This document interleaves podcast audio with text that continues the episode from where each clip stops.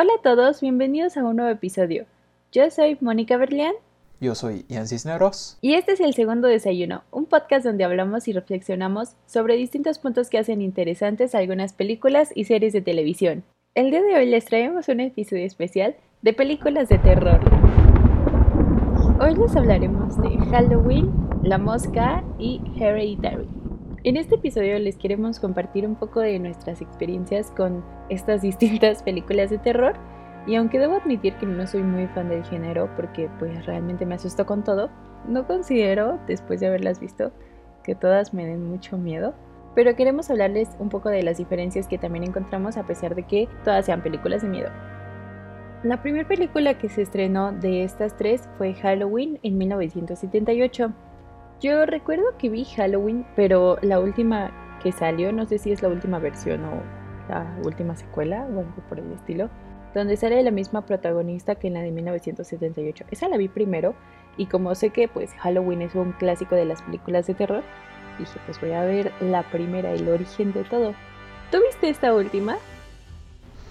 No, esa no la he visto. De hecho, la primera que he visto de Halloween fue esta de 1978 para el podcast. La que salió en el 2018 es secuela directa de esta que vimos de 1978. Han salido muchísimas otras películas de Halloween desde el 78 hasta ahorita, pero se dejó ahí la continuidad de esas películas y ahora esta es la secuela oficial. ¿En serio? Es que yo no he visto las otras. Sí, me imagino que a esta no le llamaron Halloween 2 o algo así porque ya hay muchísimas secuelas numeradas de Halloween y con otros subtítulos. Ya no quisieron ponerle números a esta, pero sí es secuela tal cual, la del 2018. Ah, puede ser, porque si cuando buscas Halloween, sale Halloween 1, Halloween 2. Bueno, no sale Halloween 1, sale Halloween 2, Halloween 3, Halloween. Bueno, están en Prime Video por si las quieren ver. ay, yo soy de esas personas que dicen, ay, vamos a ver una peli de miedo y a la mera hora me quiero tapar los ojos o, o acaba y estoy diciendo que no da miedo, y pero pasé toda la película con los pies arriba del asiento y con esta película creo que no fue la excepción. Me estaba tapando la cara cada vez que pensaba que iba a salir este Michael. Sí, Michael Myers. Michael Myers. Y ya después no me pareció que diera tanto miedo.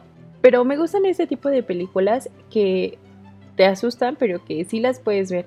Que no son del tipo que sale algo horrible, un monstruo o una cosa me gustan estas películas que sabes que está pasando algo de miedo, pero que aún así lo puedes ver, que no, no necesariamente te va a asustar eh, lo que estás viendo, sino pues las acciones que está realizando el personaje. Fíjate que esto que dices es algo que menciona John Carpenter, el director y uno de los escritores de la película. Él quería tener una estructura como de un radiodrama en el que se tienen a espantos para las personas cada 10 minutos a través del suspenso en la película. Entonces es un sube y baja de emociones para los espectadores. ¿A ti te dio miedo? No, la verdad no.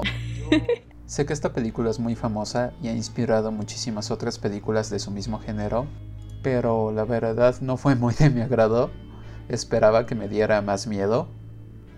Y me quedé pensando que tal vez era algo relacionado a que es una película del 1978 sin embargo, considero que hay otras películas previas a esta y de la misma época que me han dado más miedo.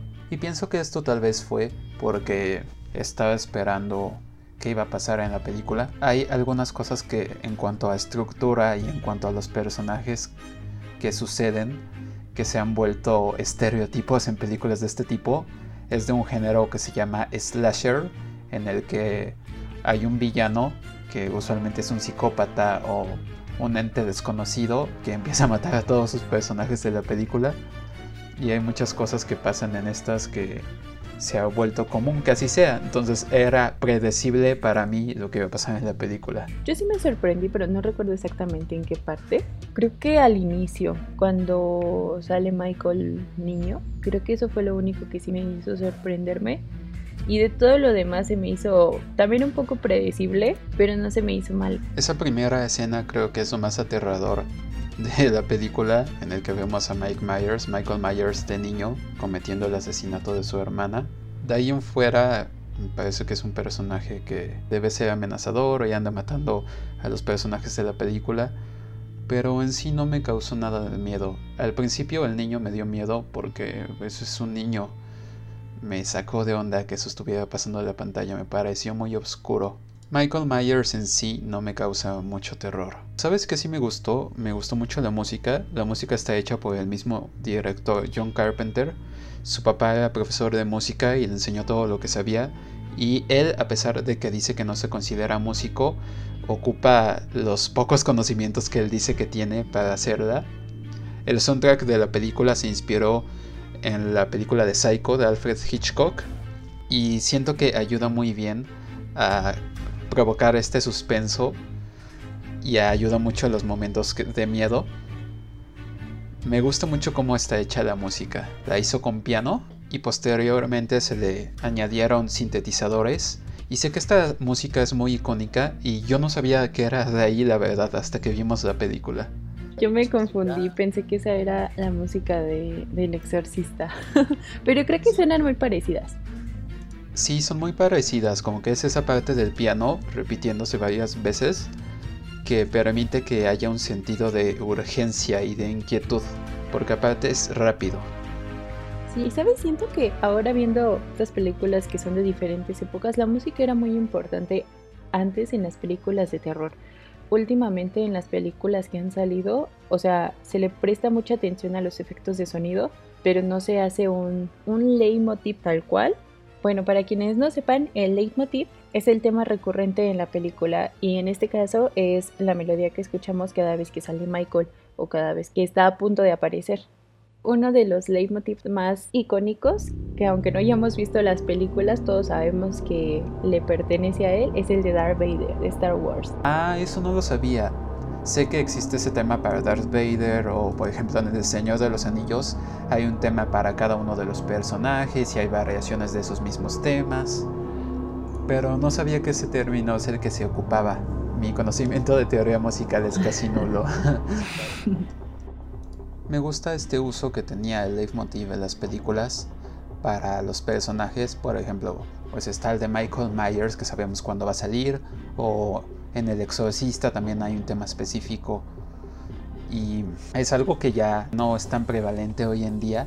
Ya se trata un poco más acerca de la ambientación para la película en sí o para las escenas en específico. Como es el caso de Hereditary, por ejemplo. ¿Sabes en cuál otra se me hace también interesante el sonido en la película de. ¿Cómo se llama? De Siniestro. También es de miedo. Ah, tiene muchísima que vi esa, ya no me acuerdo.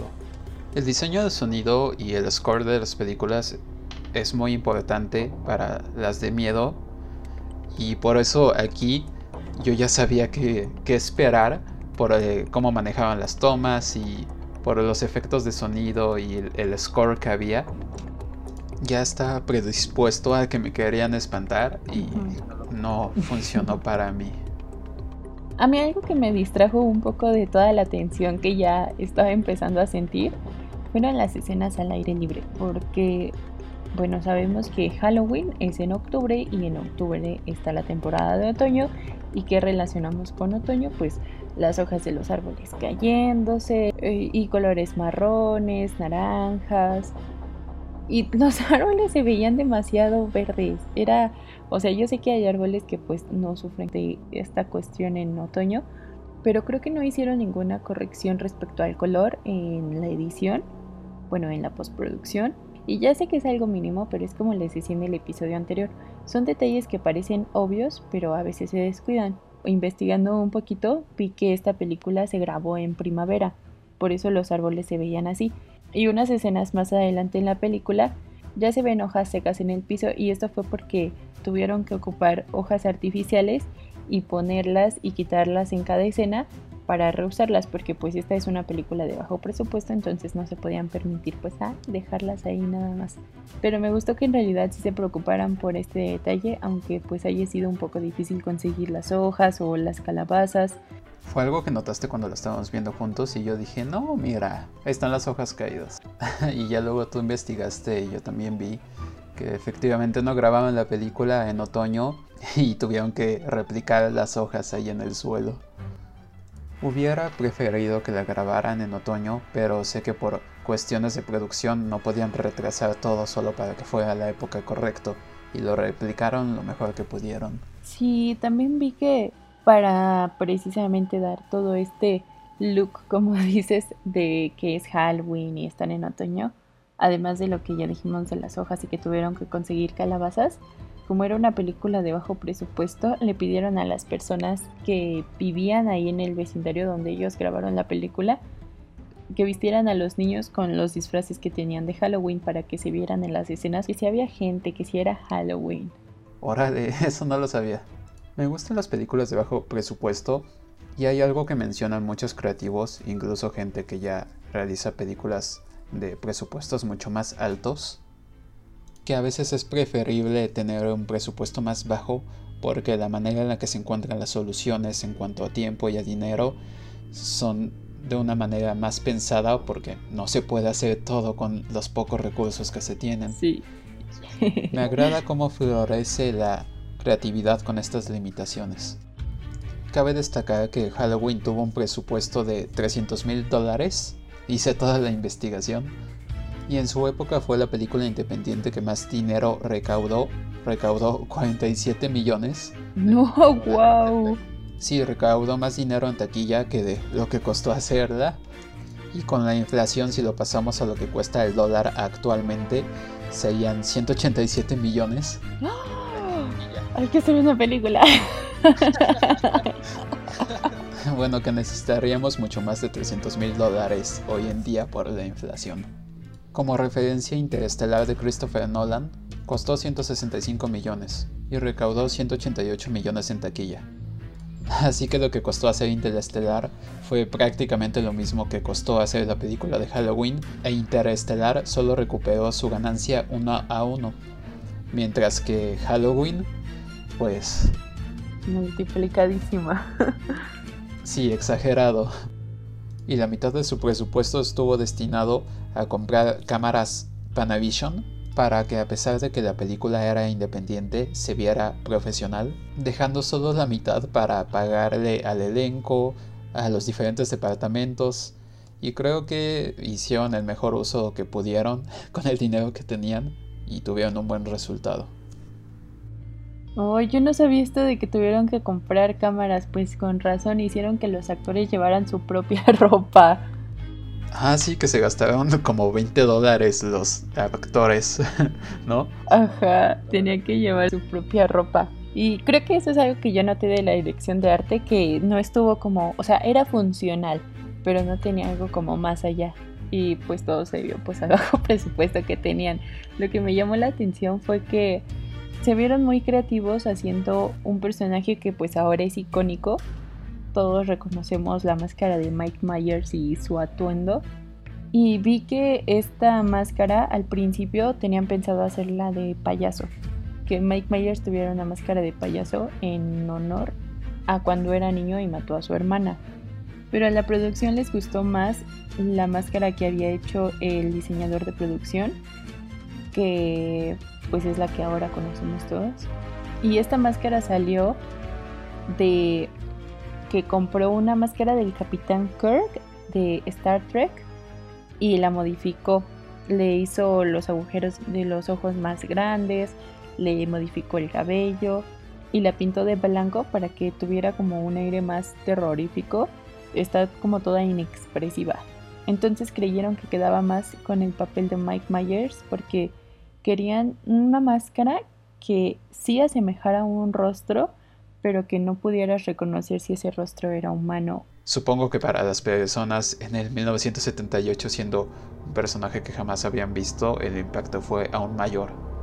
Otra de las razones por la que no me impactó tanto me parece que fue porque vemos a Michael Myers en casi toda la película como una figura que está acechando, que está acosando a las personas, a los otros personajes.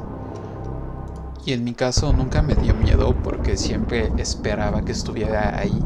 Siempre sabía que estaba vigilando a los demás. Sé que es una persona que asesinó a su hermana, lo metieron a un hospital psiquiátrico, escapó simplemente para, bueno, no simplemente, pero escapó en la noche de Halloween para matar otra vez, pero la amenaza yo no la siento tan grande porque estuve esperando que estuviera ahí todo el tiempo para espantar a las personas. Ajá. Y pues a mí no me espantó. Lo que sí es que en cuanto a fotografía ayudó mucho la luz ambiental por la falta de presupuesto que tenían. Hubo muchas escenas que no pudieron iluminar con fuentes artificiales de luz, así que se tuvieron que dejar llevar por la luz ambiental, que en este caso la luz ambiental a la que me refiero es de que esta luz no es una luz intencionada por el fotógrafo, sino que es una luz que ya está presente, sea artificial o natural. Es una luz que él no está controlando, entonces maneja la composición y los contrastes dependiendo de lo que tenga disponible. Me gustó la manera en que se ocupó la iluminación y curiosamente me gustan como estas relaciones que tienen las películas en la industria del cine, y no solo en Hollywood, sino en la industria del cine en general. Y leí que la película tiene su luz ambiental basada en una película de la que hablamos hace dos semanas, la de Chinatown en la que manejan también mucha luz ambiental. Que definitivamente el presupuesto de Chinatown fue más grande que de esta película, pero para manejar la iluminación de esta manera. Ah, yo no sabía. Pero lamentablemente hay unas tomas donde no prenden las luces y hay una en específico en la que la protagonista va a la casa de sus amigos para buscarlos y está espantada porque piensa que la quieren asustar y yo así de, ¿por qué no prendes las luces? O sea, si tienes tanto miedo, préndelas. Pero quería que prendiera las luces, maldita sea. Eso es algo que pasa en todas las películas de terror. Los personajes nunca tienen sentido común. Sí. Y otra relación curiosa, ¿sabes, Mónica? Es que el director de fotografía de esta película posteriormente fue el fotógrafo de la trilogía de Volver al Futuro de Jurassic Park y de Apolo 13. Sabes, a mí me gusta el contraste que hay entre Halloween y la mosca. Me gusta que en ambas películas hay un personaje que te causa el terror y no tal cual como las situaciones, sino que el personaje va desarrollando esas situaciones. O sea, si hay algo que te lleva de la mano al terror, y me gusta que en Halloween es un personaje que no tiene rostro, que no tiene expresiones, que realmente no sabemos si es un humano o no, aunque lo veamos como una persona. Creo que muchas veces en los diálogos nos dejan ver que no es tal cual un humano. Y en la mosca me gusta que sí sea un humano y que se haya convertido en algo como muy extraño. A mí también me gusta esto de esas dos películas. Halloween está ligeramente inspirada en Psycho de Alfred Hitchcock, Ahí tenemos un asesino que vamos conociendo a través de toda la película. Es alguien que tiene problemas psicológicos y se vuelve un asesino. Y poco a poco conocemos por qué realiza estos crímenes. Y a diferencia de esto, en Halloween tenemos a Michael Myers que en realidad solo las hace porque los tiene que hacer, no hay una explicación coherente. Le resta profundidad al personaje, pero este elemento de lo desconocido hace que las personas le teman. Y en la mosca no pasa así. Como bien dices, es un personaje que se va desarrollando a través de la película. Y el miedo a lo desconocido en la mosca, a mi parecer, es no saber en quién o en qué se va a convertir. Pero indudablemente el personaje de Michael Myers ha inspirado todo el género de películas slasher, que es un género en el que tenemos al villano que toda la película está matando a todos los personajes, usualmente adolescentes o gente joven a través de la película. Y gracias a él tenemos personajes como Freddy Krueger o Jason, películas también como Scary Movie, que sin Halloween jamás hubieran pasado. A mí este tipo de películas no me entretienen mucho, pero sé que hay muchísimas personas en el mundo que disfrutan mucho de estas. Ya hablando más en detalle de la película de la mosca, Mónica, ¿qué te pareció? ¿Qué pensaste de ella? No sé si esta película me gustó. Me dio mucho asco, pero miedo definitivamente no. Creo que especialmente la parte cuando se vomita encima. ¡Ay, no, qué asco! No, no, no me quiero ni acordar. Ah, esa es mi parte favorita. que ya se está convirtiendo en la mosca y agarra su donita y le hace y le vomita así para aguadarla. Guácala, se ve bien asqueroso y aparte esa escena también me dio entre asco y risa porque la cara del actor, no sé cómo se llama, siempre se me olvida su nombre. Ah, es Jeff Goldblum. Bueno, de él, como que tiene unos ojos muy expresivos y en esa escena está viendo como hacia la chava, Verónica, está viendo hacia Verónica y vomita en la dona, así como bien fijamente la ve y vomita. Ay, no se ve asqueroso. No sé por qué te da risa esa escena. A mí es así de, ay, qué chido, qué asco, pero qué chido. es que se ve raro. Se ve asqueroso y se ve raro. Vi que esto, el, la, el líquido ese que vomita, lo hicieron con miel, huevos y leche y por eso tenía como esa consistencia. Y creo que no ha de saber mal, pero se veía muy asqueroso.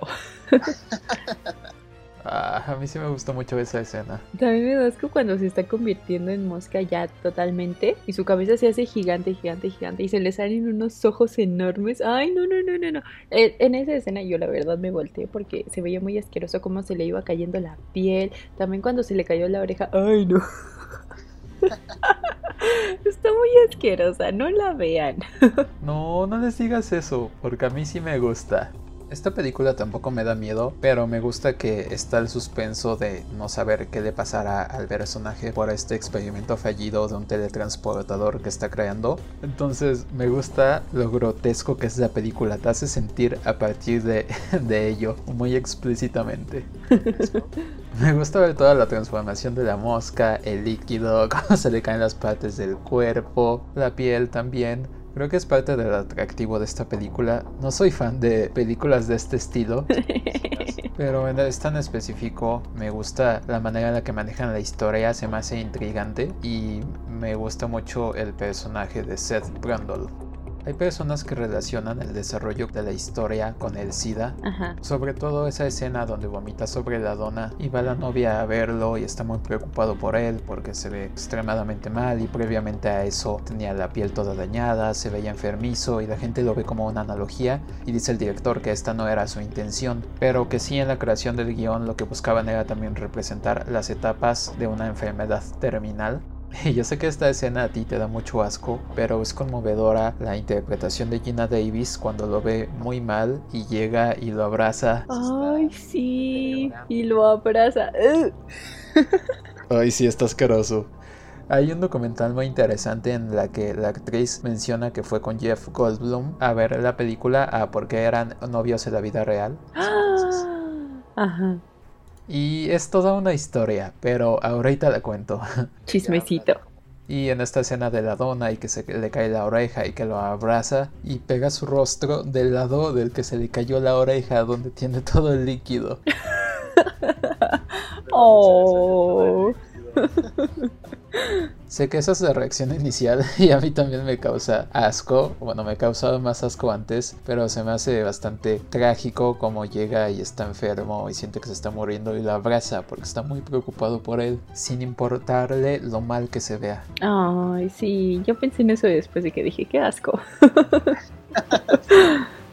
Ah, ahora sí, lo que iba a contar es que Jeff Goldblum, bueno Mónica, yo sé que tú no lo conoces, pero tiene su legión de fans, es muy amado por las personas. Deberías verlo en entrevistas. De por sí sus actuaciones reflejan a veces un poco de su personalidad. Muy buen actor.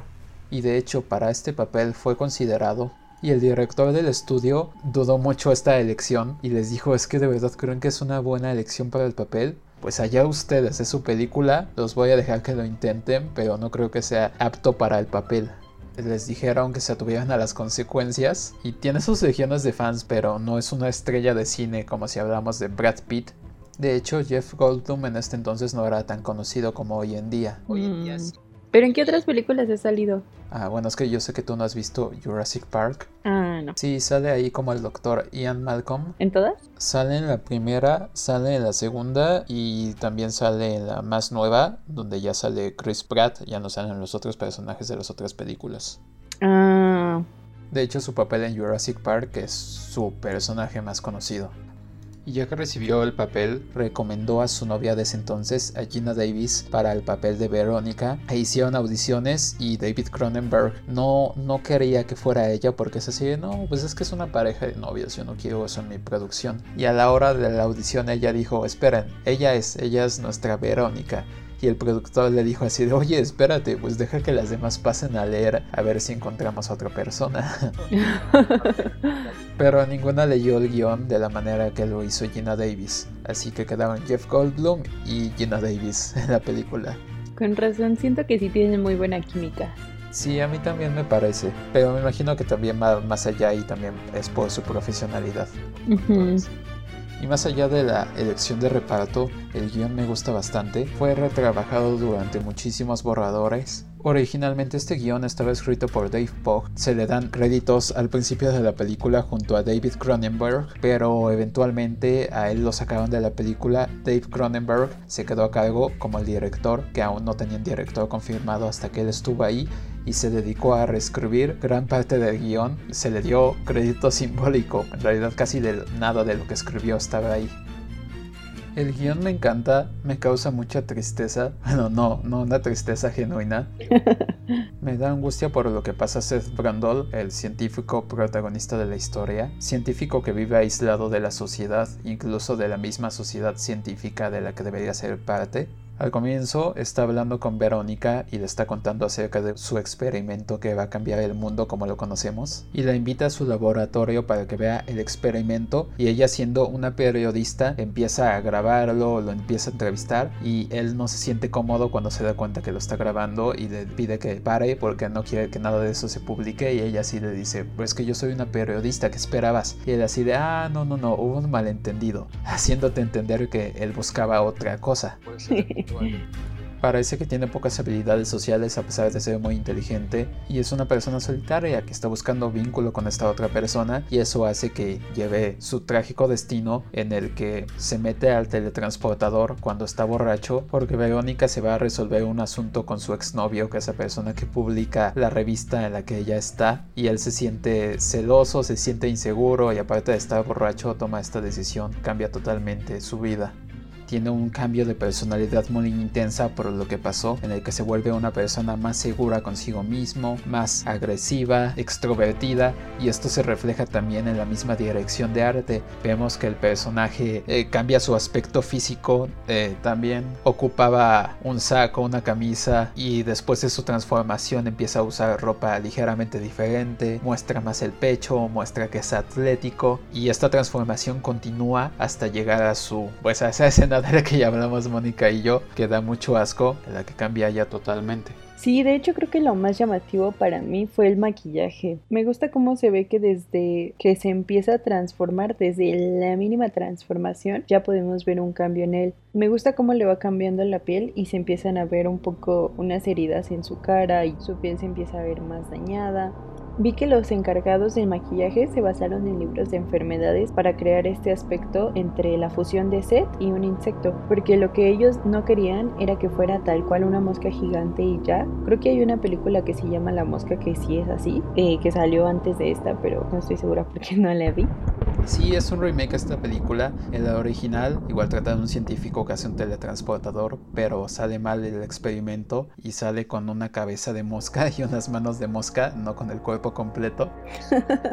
y en esta versión lo que iban a hacer ver como una evolución entre el humano que era y luego la combinación entre la mosca y el ser humano, como una metamorfosis. Ajá, querían que tuviera elementos de ambos, que tuviera elementos de una persona y que también tuviera elementos de un insecto. Lo que más me gustó de la transformación en sí fue que realmente se siente paulatino la manera en la que van mostrando cómo se le caen los dientes, cómo se toman el tiempo para enseñarte cómo se le cae la piel, las orejas, ayuda a eso. Esos momentos me parecen que son importantes y son muy descriptivos y esto ayuda a que se vea la transición aún más convincente del personaje. No me imagino realmente lo difícil que debió haber sido grabar todo eso y poner tanto maquillaje Y para llegar al resultado final, los diseñadores de maquillaje primero definieron cómo sería el final de la transformación, o sea, a qué nivel de metamorfosis iba a llegarse y pues su parte mosca, su parte insecto, para de ahí empezar a hacer la transformación. O sea, lo trabajaron del final hacia el inicio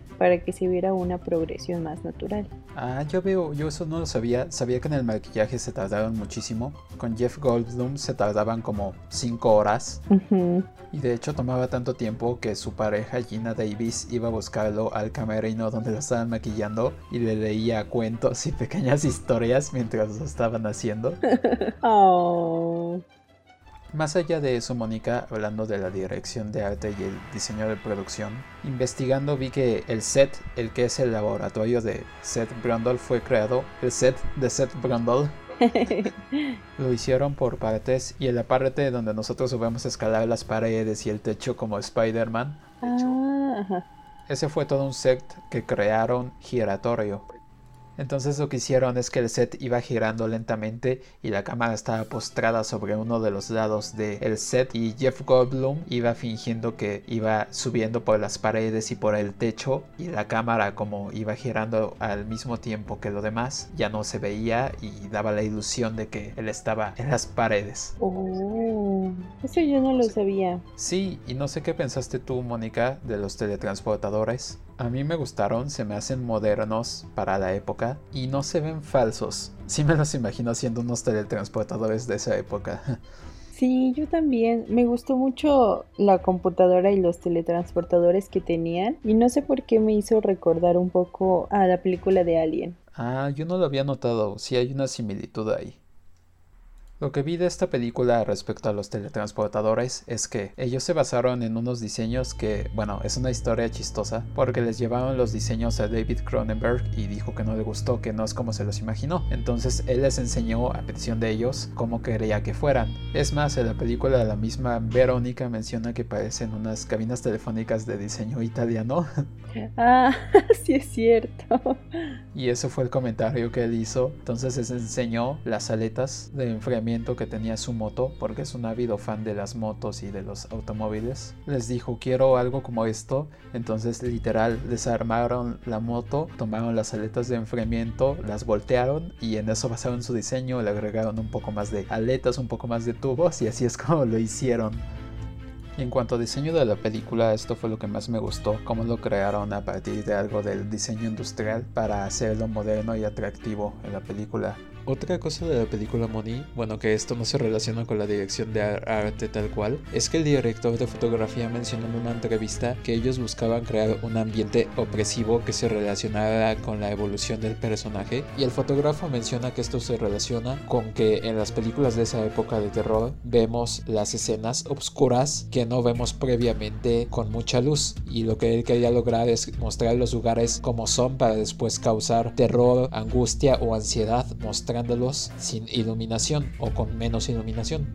Ah, yo no me había dado cuenta de eso, pero ahora que lo mencionas, lo que sí se me hizo muy obvio fue que al final el laboratorio de Seth ya estaba lleno de basura. Ya no estaba ordenado o al menos limpio como se veía al inicio, sino que ya tenía un montón de envolturas de comida por todos lados. Y creo que toda la basura que estaba en el piso o regada en todo el laboratorio era de comida. Y creo que esto tiene pues, todo que ver con que las moscas viven en la basura. Sí, yo también lo noté. Me gustó eso porque lo empezamos a ver en tu escena favorita donde vomita sobre la dona.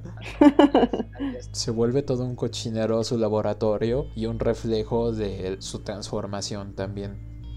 Lo último que quiero mencionar de la película Mónica, antes de que cambiemos de tema, es que me gusta un diálogo de la película que me sé de memoria, que sé que está muy anticuado, pero me gusta como dice, fui el insecto que soñó con ser hombre, pero ahora el sueño se ha acabado y el insecto ha despertado. Y me gusta como lo dice como en el contexto de que él quiere ser el primer insecto político.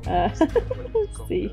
Pero se trata de cómo él está dejando esa parte racional de su mente y se está volviendo un insecto y lo acepta y también lo hace para espantarla a ella y lo dice de tono amenazador para que no regrese. No sé, me gusta cómo lo dice bien cool. a mí me gustó esa parte, pero normal. Ay, es que yo amo esta película, Mónica. Sé que está grotesca, pero no creo que sea grotesca por ser grotesca nada más.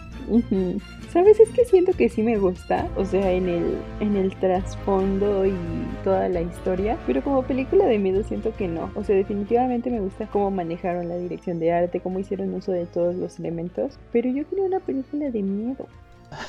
bueno, es que si lo pensamos, no es una película tradicional de miedo, como Halloween en la que quieren que saltes de tu asiento. Y en esta película yo al menos lo que sentí era miedo y angustia por lo que le iba a pasar al personaje que al principio no sabemos si se va desarrollando y es así como, guácala, no manches. Qué feo y qué asco. A ti todo te das. Eso sí, buen punto. sí, esta transformación que tiene sí me gusta. Ahorita mencionaste algo de que el miedo que te causa la película de la mosca es más relacionado a las emociones que vas teniendo por el personaje. Y creo que esto también es un poco del miedo que nos provoca Hereditary. Totalmente. Para mí, La Mosca, a pesar de ser de terror, es una película de romance fallido y también por eso me preocupo tanto por los personajes. Y si La Mosca es así, pensando en Hereditary, esta es una película que trata acerca de la familia, de una familia que se vuelve cada vez más disfuncional a través de la tragedia. Sí, esta es una de las películas que yo voy con todo el mundo y les digo que hay que verla, que está bien buena, y al final me termino tapando los ojos.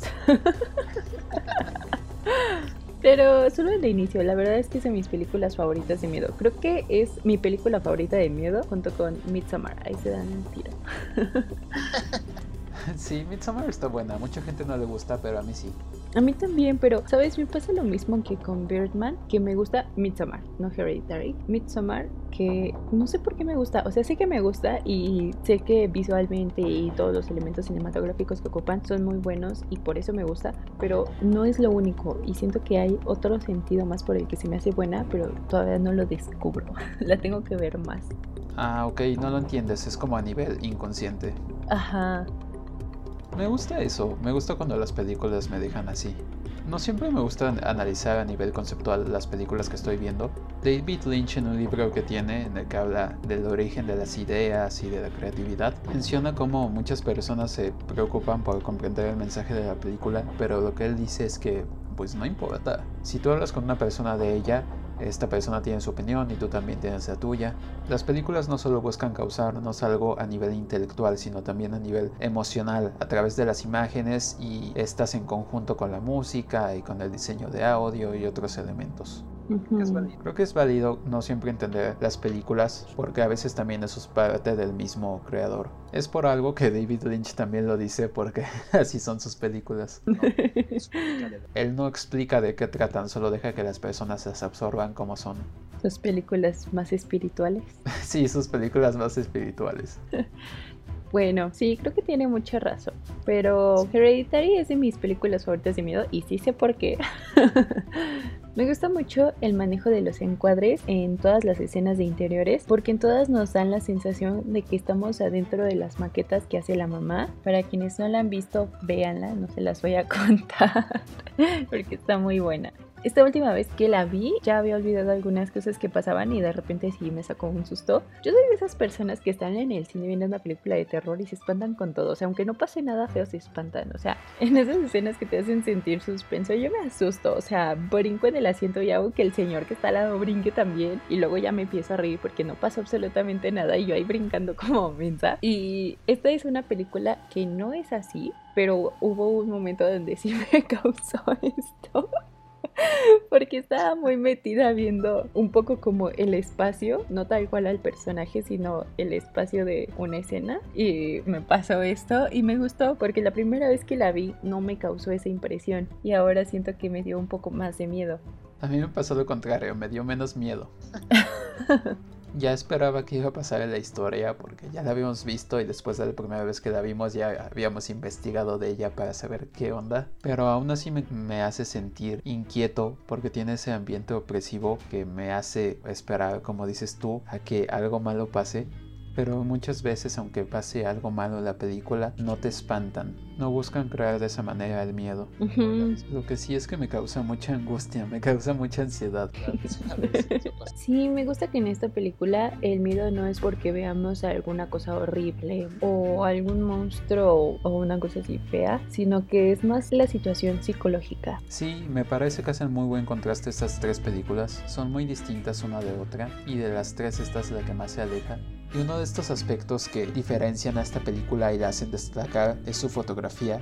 Ari Aster en su mente tenía una lista de, todas las tomas que quería la fotografía y esta lista se la dio a la editora de la película por la que estuvo muy sorprendida ella. Algo usual en las producciones cinematográficas es que se tiene más de una cámara para tener diferentes tomas durante una escena en caso de que en la edición se necesiten para hacer la escena más dinámica o encontrar una nueva manera de contar esa porción de la historia y en el caso de esta casi no se ocuparon múltiples cámaras para una sola escena porque Ari Aster ya tenía la película muy bien pensada en su cabeza y ya sabía cómo quería que fuera desde un principio. Las personas que han trabajado con él están muy impresionadas por lo meticuloso que es. La editora, a la hora de hacer el primer corte de la película, duraba dos horas y media. Llegó Ari Aster a editar la película con ella después de esa primera edición y la película duraba tres horas. No inventes. El corte final de la película dura aproximadamente dos horas y en estas dos horas eh, vemos una excelente edición por parte de la editora que logró captar eso que buscaba Ari Aster. Él en primer lugar quería un drama familiar y en segundo lugar una película de terror y esto lo logran a través de los fundidos que hay entre toma y toma que son extremadamente lentos que hasta parece que es doble exposición entre las fotografías y los movimientos de cámara muy lentos los acercamientos y los alejamientos de los personajes o de los escenarios son extremadamente lentos y estos se adecuan perfectamente a la edición que tiene la película.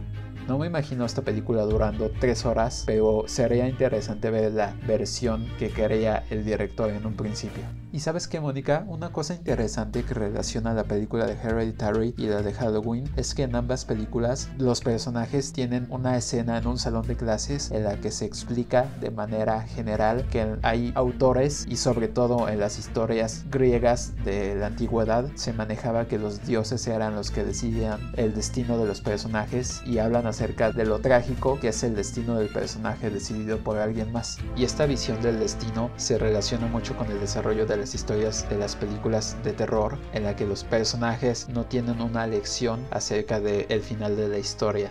Sí, me gusta cómo encontramos en todos los elementos de la película, o sea, incluso en los diálogos que parecieran ser pues no relevantes, una conexión con la historia, unas pistas de lo que está pasando. Claro, me gusta este acercamiento sutil en los guiones y en estas escenas donde podemos saber un poco del destino final de los personajes. Moni, y sabes, ya para terminar de hablar de Hereditary, creo que puedo decir con toda confianza que esta película de terror es la que más me gusta y la que más miedo me ha dado de las que he visto. Sí, a mí también, porque a pesar de que vemos que hay efectos o hay cosas que aparecen en la película que pudiéramos decir, ay, se ve bien chafa o se ve bien falso o eso no da miedo o algo así, esto nunca te quita esa tensión que sientes. A pesar de que te muestran cosas que podrían no verse tan reales, sigues sintiendo miedo porque algo está pasando y no sabes qué es lo que está pasando. Sí, es inquietante de una manera que ni la mosca ni Halloween logran hacer. Ok, Mónica, eh, antes de terminar por el día de hoy, quiero preguntarte por tu ranking de estas películas. ¿En qué orden las pondrías si las tuvieras que poner de la que más te gustó a la que menos te gustó? Bueno, mi favorita es Hereditary. Mm, es que estoy en un dilema con la mosca. Porque sé que la de. Ay, iba a decir viernes 13, oiga. porque sé que la de Halloween me dio cosa, pero no se me hizo tan buena película de miedo. Me gusta todo lo que conllevó la producción, cómo hicieron el manejo de sus recursos y por eso creo que... Ay, es que no sé. Es que la mosca también me gustó. O sea, ya que analizamos cómo fue posible que se llevara a cabo esta película, no sé. Creo que, bueno, la número uno para mí definitivamente es Hereditary. La número dos creo que pondría Halloween.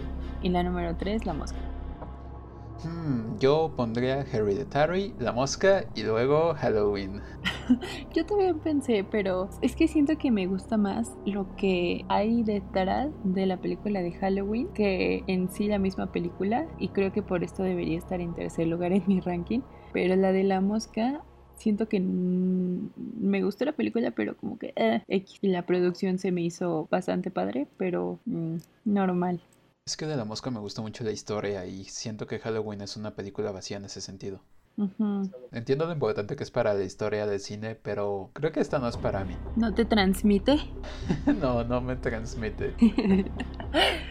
bueno, díganos en los comentarios cuál es su top 3 de películas de terror y si ya han visto alguna de estas, ¿qué les parece?